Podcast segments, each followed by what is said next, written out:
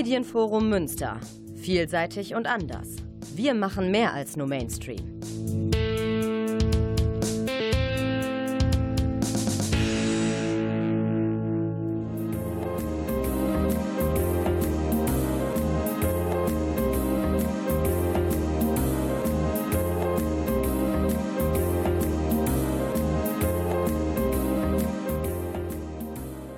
Der Lesewurm.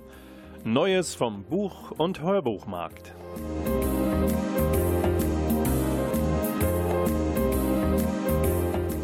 Präsentiert von Volker Stephan und in der Technik von Klaus Blödo.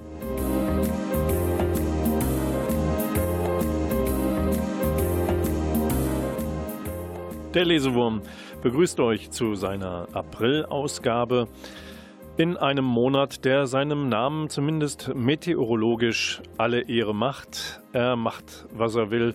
Wir hatten, glaube ich, alles in dieser Woche. Schnee, Regen, Sonnenschein, Warm wird's wohl erst in den kommenden Tagen. Aber sobald ihr die Nase aus der Tür oder dem Fenster haltet, werdet ihr es, glaube ich, mitbekommen. Andernfalls posten es, glaube ich, mindestens 17.000 Münsteranerinnen und Münsteraner bei Facebook. Also, wenn ihr kein Fenster habt oder nicht rausgucken wollt, guckt in die sozialen Medien. Nein, macht ihr natürlich nicht. Kleiner Scherz.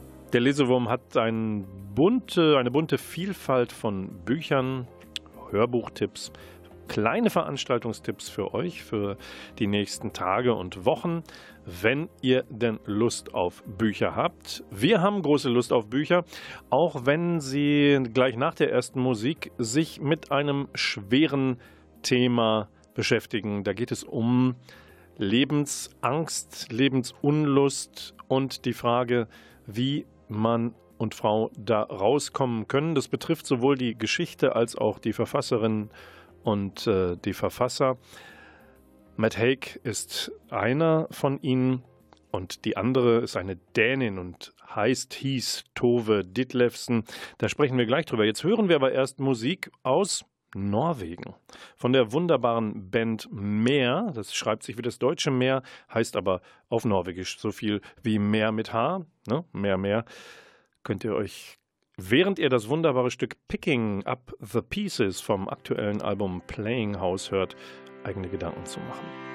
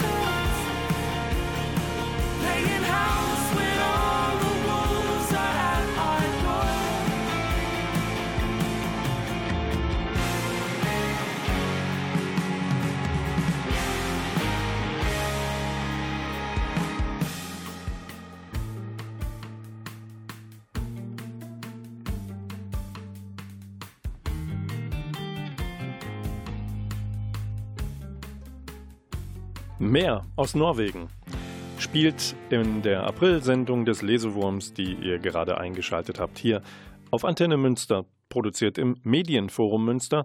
Und weil die Uhr tickt und sich 21 Uhr allmählich nähert, will ich einmal relativ früh in der Sendung einen Veranstaltungstipp weiterreichen, weil er mir am Herzen liegt. Tim Hackemack aus Altenberge. Man darf das sagen als Münsteraner. Aber er tut Gutes für Münster. Zum Beispiel hält er gleich im Internet, ihr könnt um 21 Uhr also dann gleich den Rechner anwerfen, macht das vielleicht jetzt schon, checkt auf Facebook Tim Hackemack Fotografie dieses Konto und dann wählt ihr euch ein in seine Buch-Release-Party, denn er hat seit ein paar Wochen, Corona-bedingt unter erschwerten Bedingungen, sein Buch Hit the Stage raus in Zusammenarbeit mit dem Hirnkost Verlag. Und wer Tim Hackemack kennt, der weiß, dass er für Punkmusik reinsten Wassers schwärmt und das in Texten und Fotografien festhält, diese wunderbare, ausgefeilte, technisch versierte Musikart.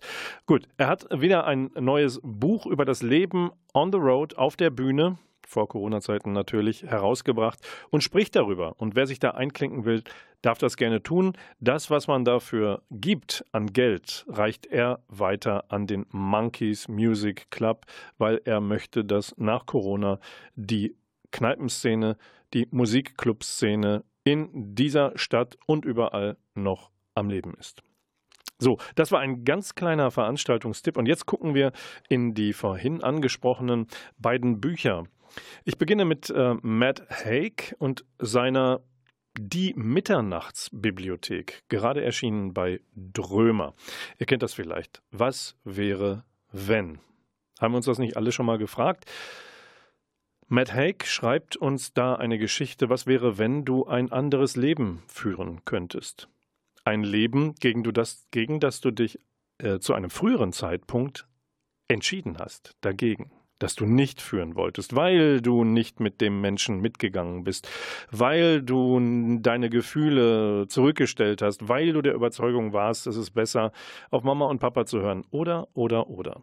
Diese Frage macht Matt Haig zu einer sehr einfühlsamen Geschichte, zu der Geschichte einer lebensmüden Frau, Ende 30. Diese Nora hat zum Zeitpunkt, als, das, als die Geschichte einsetzt, jede soziale und berufliche Beziehung in den Sand gesetzt, mehr oder weniger schuldhaft, und dann stirbt auch noch ihre Katze. Dann nimmt Nora Medikamente. Viel zu viele, um ihrem sinnlosen Dasein ein Ende zu bereiten. Das klappt nicht so ganz, sie schwebt zwischen Leben und Tod. Das merkt sie dadurch, dass sie in einer Mitternachtsbibliothek auf die alte Schulbibliothekarin Mrs. Elm trifft. Diese Mitternachtsbibliothek ist eine Art Zauberort. Sie verfügt über viele Bücher und alle handeln von Noras Leben, den Leben, die sie hätte führen können, wenn sie anders abgezweigt wäre früher. Aber das Besondere dieser Bibliothek ist, Nora hat jetzt die Chance und zwar auch die Chance, diese Leben zu leben und sich, während sie, sich, während sie das tut, sich so für eines dieser Leben zu entscheiden, dass sie dort drin bleiben kann und nicht sterben muss. Nun wird Nora nicht einfach in eines dieser Leben entlassen. Sie war mal eine hervorragende jugendliche Schwimmerin und man hat ihr eine Olympiakarriere, eine Olympiasiegerinnenkarriere vorausgesagt. Sie war sehr gut im Komponieren und Singen. Man hat ihr eine, eine Rockstar-Karriere vorausgesagt. Sie hatte großes Interesse am Klimawandel, wollte Gletscher erforschen, also naturwissenschaftlich höchst interessiert, hat sie alles nicht gemacht. Und jetzt tut sie das. Und während sie das tut, ist sie sich aber immer in vollem Bewusstsein dessen, dass sie aus der Mitternachtsbibliothek kommt, quasi am Ende ihrer eigentlichen Existenz ist und als Fremde in ihre eigene Geschichte kommt, sozusagen in die Nora, die das gerade schon lebt, hineinschlüpft. Und das ist zum Teil ganz komisch, weil sie muss sich immer, sie läuft immer Gefahr, erkannt zu werden, dass sie zu wenig weiß eigentlich von den Texten und Songs, die sie eigentlich gleich auf der Bühne interpretieren soll, weil sie war ja die ganze Zeit gar nicht dabei. Das ist eine andere Nora, die dieses Leben lebt. Und sie muss irgendwie den Weg finden, darin zurechtzukommen. Und immer wieder landet sie am Ende in der Mitternachtsbibliothek. Das ist teils verzweifelt, teils lustig, was da passiert. Wir aber als Lesende, wir stellen uns unweigerlich zwischendurch die Frage, was wird eigentlich Haig, der Autor dieses, dieser Mitternachtsbibliothek, mit uns machen? Das ist unsere, unser Rätsel. Das, das bleibt gar nicht aus während des Lesens. Wird Nora, wird er sie in einem Leben belassen? Eines dieser möglichen? Wird er sie aus der Überdosis Medikamente, die sie sich im realen Leben eingeflößt hatte, wird er sie retten und das alte Leben anpacken? Lassen oder wird er sie auch einfach nur sterben lassen? Das verrate ich euch natürlich nicht. Das ist äh, unterm Strich ein sehr kraftvolles Buch rund um ein schwieriges Thema, nämlich was ist der Sinn des Lebens und warum sind Menschen bereit, wann es vor der eigentlichen Zeit herzugeben. Matt Haig ist jetzt äh, nicht jemand, der sich zum ersten Mal an dieses Thema wagt. Er hat zum Beispiel 2016 herausgebracht das Sachbuch Ziemlich gute Gründe am Leben zu bleiben. Und äh, er schreibt das aus seiner persönlichen Perspektive, denn er war mit 24 Jahren selbst an einer schweren Depression erkrankt. Und für ihn ist das Schreiben, dieses Verarbeiten offensichtlich ein Weg, immer wieder neuen Lebensmut zu fassen. Und Lebensmut vermittelt auch die Mitternachtsbibliothek. Ich möchte dann äh, noch zu Tove Ditlevsen kommen, einer Dänin, die von 1917 bis 1976 gelebt hat ist nur 58 Jahre alt geworden, dazu gleich mehr. Warum passt das zu Matt Haig und der Frage Sinn des Lebens, Kraft, das Leben zu Ende zu leben oder nicht? Nun, wir haben eine Neuveröffentlichung oder in, in zwei von drei Teilen. Es handelt sich hier um eine Trilogie, in der sie ihr Leben beschreibt. Das ist eine fiktionale, eine autofiktionaler Roman, den sie herausgebracht hat. In drei Teilen ist er jetzt im Aufbauverlag veröffentlicht worden. Der erste Abschnitt ist Kindheit, zweite nennt sich Jugend und dritte ist Aufbruch. Das sind alles recht schlanke Bücher mit 120 bis 170 Seiten, liest sich sehr gut und handelt eben von ihrem Leben, das am Ende des Ersten Weltkrieges begann und geprägt war durch die Zeit in Kopenhagen damals. Sie ist in einem Arbeiterviertel groß geworden. Und wenn wir mal in Kindheit gucken und blättern, sehen wir, dass sie das Tove sehr eindrücklich beschreibt, das Leben eines Mädchens, das eben 1917 geboren ist und dessen Geist allmählich während der Verhandlungen zum Versailler Vertrag erwacht. Also die Friedensverhandlungen, Fragen der Reparationszahlungen zwischen den Siegermächten und Deutschland. Dieses Kind die junge Tove lernt sehr schnell, dass für Mädchen eigentlich im Dänemark dieser Zeit, in dem Arbeiterviertel dort, keine besondere Rolle im Leben in der Gesellschaft vorgesehen ist, außer vielleicht Kinder zu bekommen. Im Verhältnis zu ihrer Mutter spiegelt sich eigentlich das ganze Dilemma. Sie fühlt sich ihr am nächsten, wenn die Mutter in der Tageszeitung am Küchentisch in die Tageszeitung versinkt und Tove in Ruhe lässt. Dann hat sie nämlich auch nichts Böses zu erwarten. Dann genießt sie die Anwesenheit der Mutter. Sobald Leben in die Geschichte kommt, geht es eigentlich immer in eine oder häufig in eine falsche Richtung. Sonst weckt nämlich die Mutter eher Schuldgefühle in der Tochter. Und das sind Schuldgefühle, die sich mit den Jahren zu Lebensangst oder zu großer Depression auswachsen.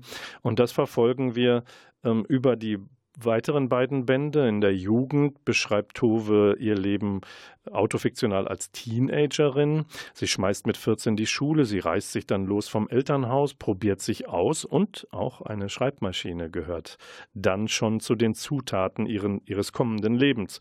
In Aufbruch, dem dritten Teil, ist sie mit 20 dann schon eine gefeierte Schriftstellerin, aber Sie hat Affären, Sinnkrisen, Angst vor dem Versagen beim neuen Schreiben, der Ruhm lastet auf ihr. Sie verfällt Drogen, Medikamenten, sie treibt ab, sie wird mehrfache Mutter, sie muss auch in den Beziehungen zu Männern immer um ihre Freiheit kämpfen. Irgendwann schreibt sie mal, sie findet immer einen Ausweg, wenn die Sinnkrisen zu groß werden, wenn die Depressionen zu sehr auf ihr lasten. Sie sagt das, ich finde einen Ausweg nicht allein meiner Kinder wegen sondern auch der Bücher wegen, die ich noch nicht geschrieben hatte. Ja, Tove Ditlevsen, die Kopenhagen-Trilogie. Mit 58 Jahren, im Jahre 1976, nimmt sich die reale Tove Ditlevsen dann doch das Leben, möchte man meinen. Ursel Allenstein hat alle drei Bände neu übersetzt, äh, von denen der dritte Band erstmals in deutscher Übersetzung vorliegt. Ähm, Ursel Allenstein, die Übersetzerin, schreibt in dem Nachwort über das Leben der Dänin sehr einfühlsam. Und die ähm, Ditlevsen hat sich mehrmals in der Psychiatrie freiwillig behandeln lassen, allerdings unter der Bedingung, ihre Schreibmaschine mitnehmen zu dürfen. Diese drei Bände sind gekennzeichnet davon, dass sie eine unbedingte Nähe zum Geschehen darstellen, uns offerieren. Wir bekommen tiefe Einblicke in die Gefühlswelt der Hauptfigur.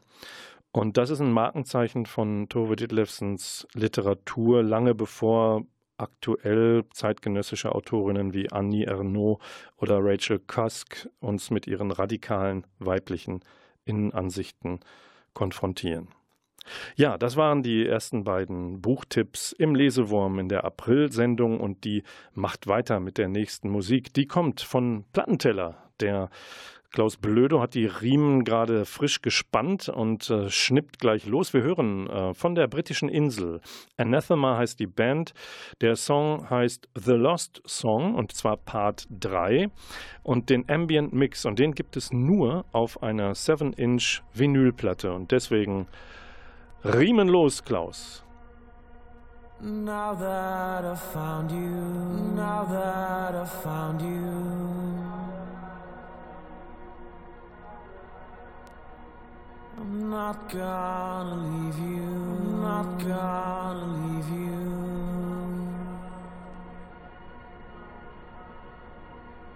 World keeps on turning, world keeps on turning.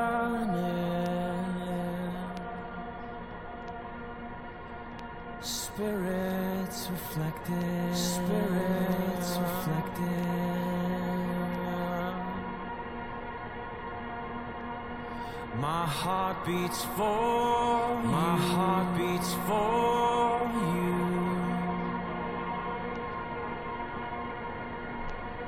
Outside my body, outside my body tonight,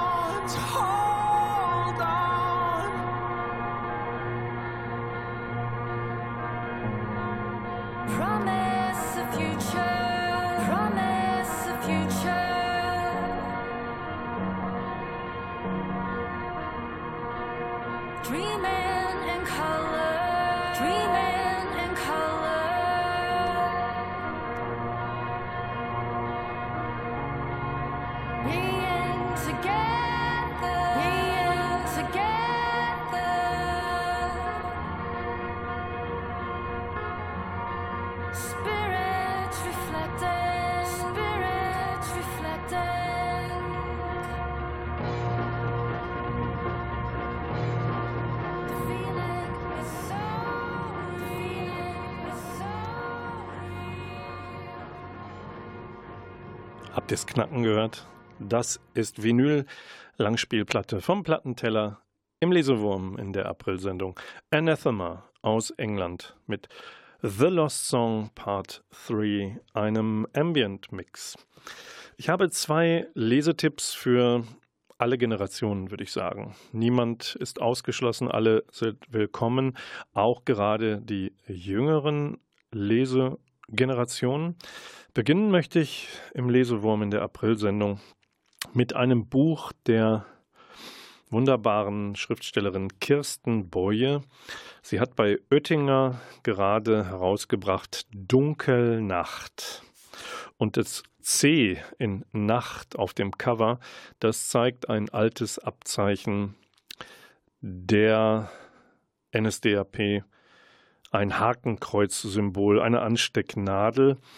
Das Buch handelt sich um die Penzberger Mordnacht. Penzberg ist ein Ort in Bayern. Dort hat sich zugetragen, was sich an so vielen anderen Orten in Deutschland in den letzten Kriegstagen und Wochen abgespielt hat. Es sind immer noch Menschen umgebracht worden, die nicht linientreu, führertreu geblieben sind, sondern sich vorbereitet haben auf die Friedenszeit, auf die herannahenden Soldaten der dann ja Siegermächte. In diesem Fall im bayerischen Penzberg waren es die US-Amerikaner, die anrückten. Allerdings hat sich in den letzten Stunden vor ihrem Eintreffen am 29. April 1945 dann noch etwas ergeben, was gerichtsfest aktenkundig dokumentiert ist und was Kirsten Boje bei ihrer Recherche aufgefallen, ins Auge gefallen ist und woraus sie dann einen Jugendroman gemacht hat, der uns allerdings alle angeht. Das schreibt sie auch ganz eindrücklich in ihrem Nachwort. Sie hat überrascht, schreibt sie, dass die Stadt Penzberg mit den Opfern, es waren immer noch in der letzten Nacht, bevor die US-Amerikaner einmarschierten, waren es noch ein gutes Dutzend Menschen, die standrechtlich erhängt worden sind oder erschossen, weil sie Dinge taten, die der Führer nicht erlaubt hat, die sich vorbereiteten auf die Ankunft der neuen Machthaber, die sich fürs Gemeinwesen einsetzen. Aber das ist die Geschichte, die in Dunkelnacht erzählt wird. Sie beschreibt auch die Rolle der Jugendlichen, der Heranwachsenden, die zum Großteil ja im Bewusstsein nur in der Nazizeit groß geworden sind. Da gibt es welche, die sehnten die Ankunft der Befreier herbei und andere wiederum ganz natürlich meint man sagen zu müssen, waren so indoktriniert, dass sie dafür keine Antenne hatten und eher noch unfreiwillig dazu beigetragen haben oder auch aktiv dazu beigetragen haben, zu denunzieren. All das, bei diesen Beschreibungen orientiert sich Kirsten Boje an, auch an Gerichtsakten, übernimmt teilweise wörtliche Zitate von Beteiligten daraus und sie hat sich eine sehr, sehr ernste Frage gestellt, als sie dieses Buch schrieb, da sie so nah an den wahren Begebenheiten war und sie gesehen hat, dass es in Penzberg zwar Straßen gibt, die die Namen der Opfer tragen, aber keine Begleittafel, keine erklärende, wie beispielsweise die Sophie-Scholz-Straße, die es dort gibt und die fast, möchte man sagen, natürlich mit einem Zusatz versehen ist, der erklärt, wer Sophie Scholl war. Bei den Opfern in Penzberg ist das nicht der Fall. Und sie wollte diesen Opfern ihre Namen, ihre Identität zurückgeben und hat diese Namen verwendet, eins zu eins, in Dunkelnacht. Und dann war für sie klar, wenn ich die Namen der Opfer nenne, geht es nicht, ohne die Namen der Täter auch zu nennen. Und das tut sie also auch. Sie sagt, wer wen erschossen hat oder beteiligt war. Und sie tut das nicht ohne Grund, weil sie bis heute von der Frage getrieben wird, wie ist eigentlich ein Miteinanderleben in Penzberg und an allen anderen beliebigen Orten, die ihr euch denken könnt, wo Vorfälle dieser Art und Weise geschehen sind. Wie ist Miteinanderleben nach Kriegsende dann noch möglich, über Jahre und Jahrzehnte, zumal offenbar, so hat Kirsten Boye es recherchiert, alle Gerichtsverfahren zugunsten der angeklagten Täter letztlich ausgegangen sind und alle mit Freispruch geendet haben. Dunkelnacht von Kirsten Boje erschienen bei Oettinger. Das zweite Jugendbuch, was aber eigentlich ein All-Age-Buch ist ähm, und viele Interessen ähm, befriedigt, stammt von der Erfolgsschriftstellerin Elisabeth Herrmann. Und die kann für alle Altersklassen schreiben. Und in ihrem aktuellen Ravna, Tod in der Arktis, das bei CBJ im Random House Penguin Verlag erschienen ist, begibt sich Elisabeth Herrmann mit ihrer Handlung äh, an den Polarkreis. Und zwar lässt sie dort in Vardö, einer kleinen Stadt in der Arktis, eine recht junge Frau zur Hauptfigur werden. Die heißt nämlich Ravna Persen und die macht gerade ein Praktikum bei der örtlichen Polizei.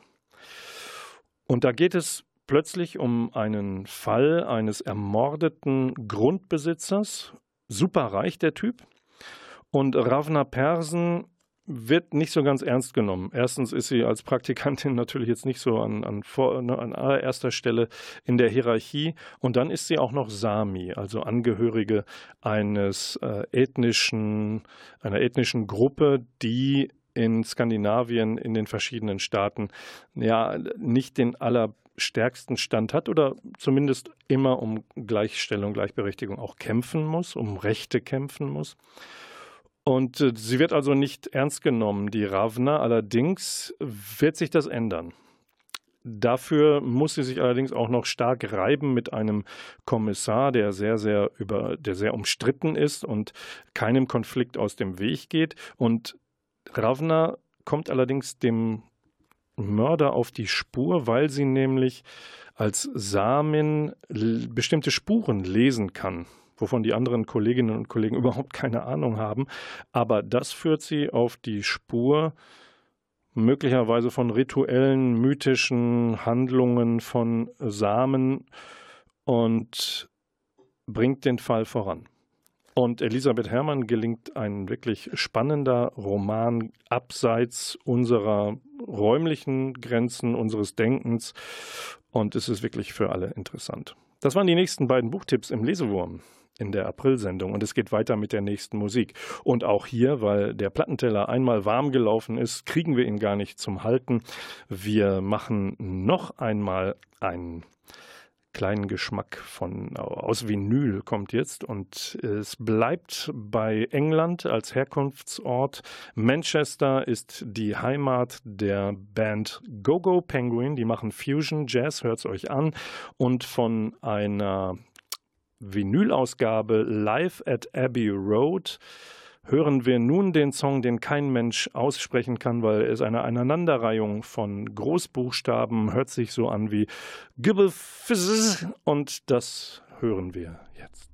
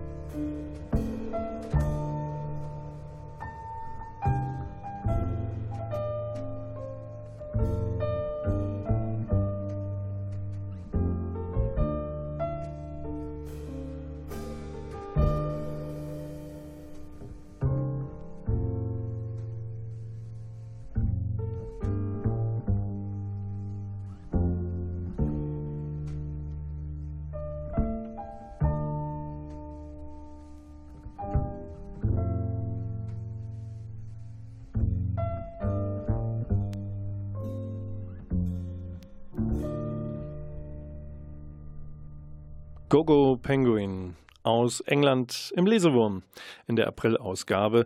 Der Lesewurm ist eure Lieblingssendung über Neues vom Buch- und Hörbuchmarkt. Und neu habe ich tatsächlich jetzt zwei Dinge in der Hand. Neu ist einmal von Amy Suter Clark der Countdown Killer. Nur du kannst ihn finden. Erscheint bei Scherz, das ist ein Fischer im Print. Was ist das Besondere an diesem Buch? Nun, es gibt hier eine Frau, die nennt sich True Crime Podcasterin. El Castillo. Die beschäftigt sich also Podcasts sind ja so kleine aufgenommene Schnibbels. Ne? Also früher haben wir Kassetten besprochen und wenn man das heute macht, nennt sich das Podcast, weil man es halt online stellen kann. Und wenn man das häufiger tut, ist man Podcaster oder Podcasterin. Und diese junge Dame äh, hat sich True Crime verschrieben. True Crime heißt, die wahren Verbrechen, die in ihrem Leben passieren und die möglicherweise nie aufgeklärt werden, da setzt sie an. Da will sie Gerechtigkeit. Und jetzt gibt es einen Countdown-Killer. Das ist eine, das ist wirklich eine abgefahrene Geschichte. Der Mann, Mensch, entführt immer drei junge Frauen im Abstand von drei Tagen. Jede ist ein Jahr jünger als die andere. Und dann ist jede innerhalb von sieben Tagen tot. Das macht er ganze dreimal und dann hätte es eigentlich Opfer Nummer 10 gegeben, doch die kann entkommen, Gott sei Dank. Damit ist auch diese Verbrechensserie abrupt beendet. Es gibt keinerlei weitere Opfer, keine Taten dazu. Aber El Castillo lässt das Ganze keine Ruhe. Und sie recherchiert wieder neu und beschreibt ihre Recherchen halt in ihrem Podcast. Und während sie das so tut vor einem durchaus wachsenden, interessierten Publikum, verschwindet irgendwann wieder eine junge Frau. Und dann ist die Frage, was passiert da? Geht es wieder los? Ist das nur eine billige Kopie eines Trittbrettfahrers? Wie auch immer. Und dann meldet sich ein Zeuge bei ihr der ihr helfen will, diesen neuen Fall und all die alten aufzurollen. Und es soll ein Treffen geben. Die wollen miteinander ihre Informationen austauschen und Elle, ja, wähnt sich da auf einer guten Spur. Doch dieser Informant ist tot, bevor die sich treffen können. Und dann verschwindet wieder jemand. So.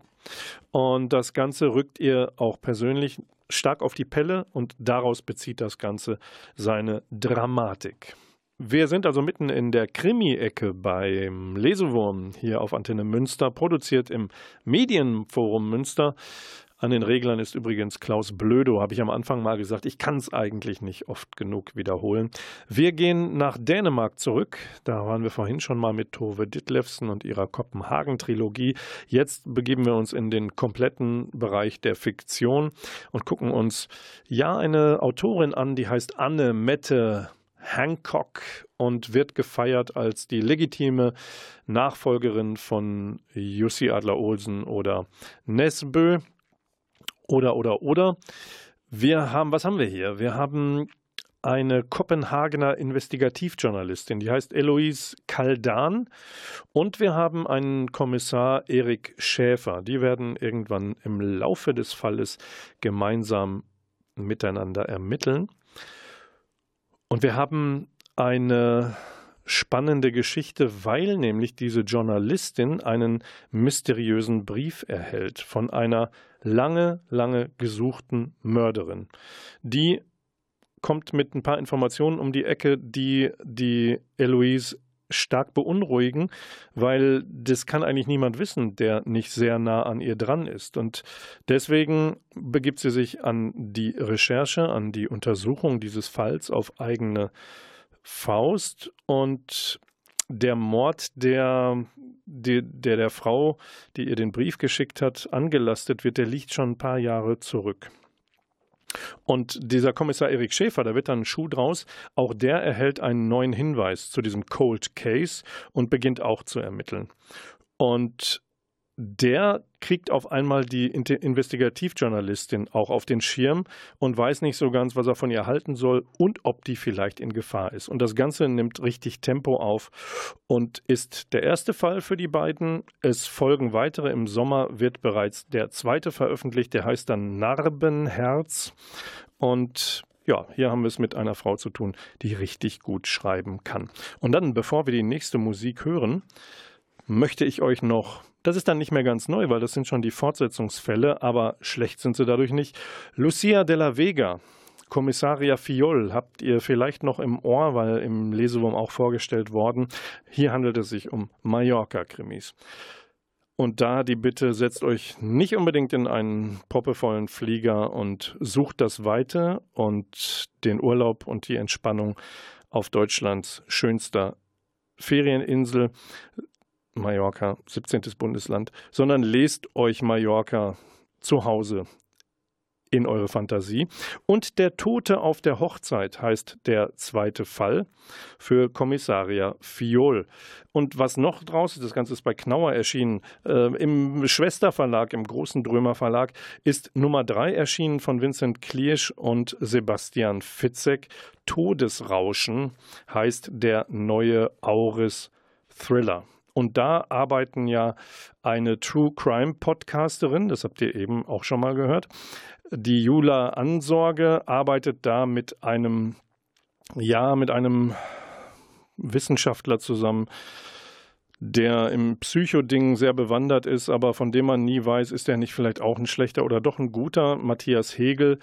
Und äh, ja, die arbeiten sich wieder an einem Fall zusammen ab. Der ist forensischer Phonetiker, dieser Hegel. Und ähm, der hat brisante Informationen und sollte er die preisgeben, könnte Jula sterben. Ein grausames Dilemma. Wie kann er sie davor bewahren? Wie kann er ihr helfen? Äh, auch das ist wieder sehr spannend entwickelt. Nummer drei von Kliersch nach einer Idee von Sebastian Fitzek. Und Musik wäre jetzt eine gute Idee und die kommt diesmal nicht vom Plattenteller, sondern von der CD und von der Grand Old Lady des Rock'n'Roll namens Susie Quadro. Ja, die gab es vor 50 Jahren schon und sie hat ein neues Album raus. Das heißt The Devil in Me und davon hören wir I Sold My Soul Today.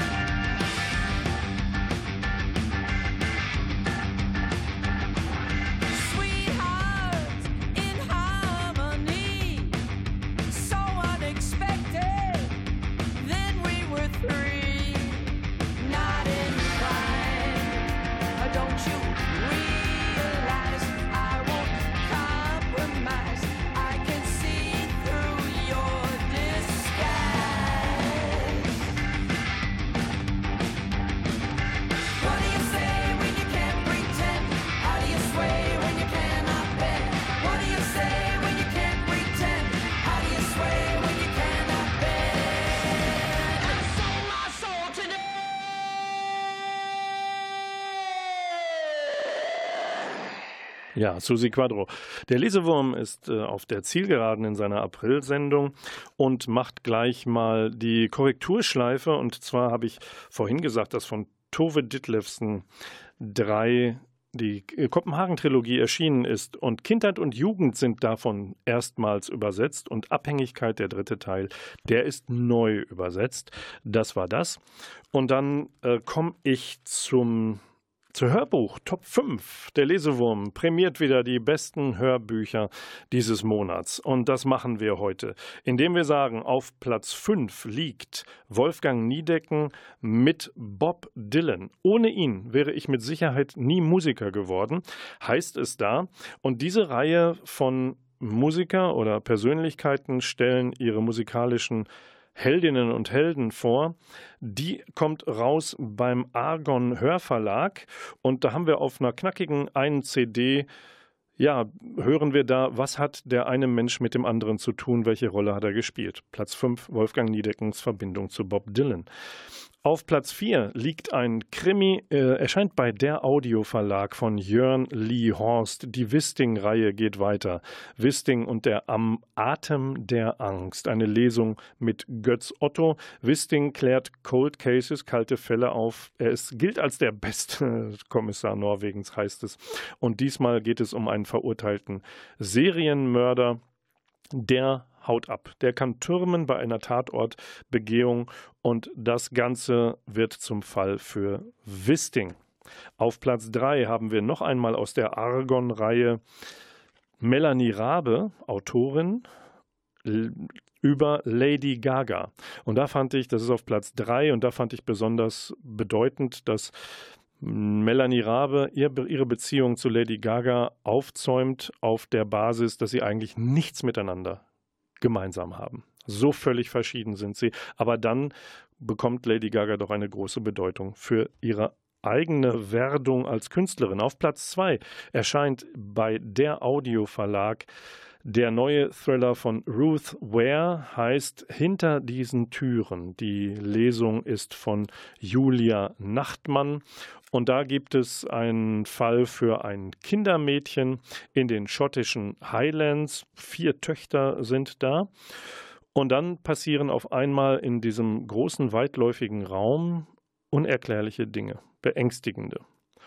Ja, und dann kommt auch jemand um und die Frage ist, was hat das Kindermädchen damit zu tun? Gerät sie gerechterweise unter Mordverdacht oder will ihr da jemand etwas in die Schuhe schieben? Und auf Platz 1 liegt im April in den Hörbuch Top 5 das Ende der Bücher von Octave Usan. Das ist ein Text aus dem Jahr 1894.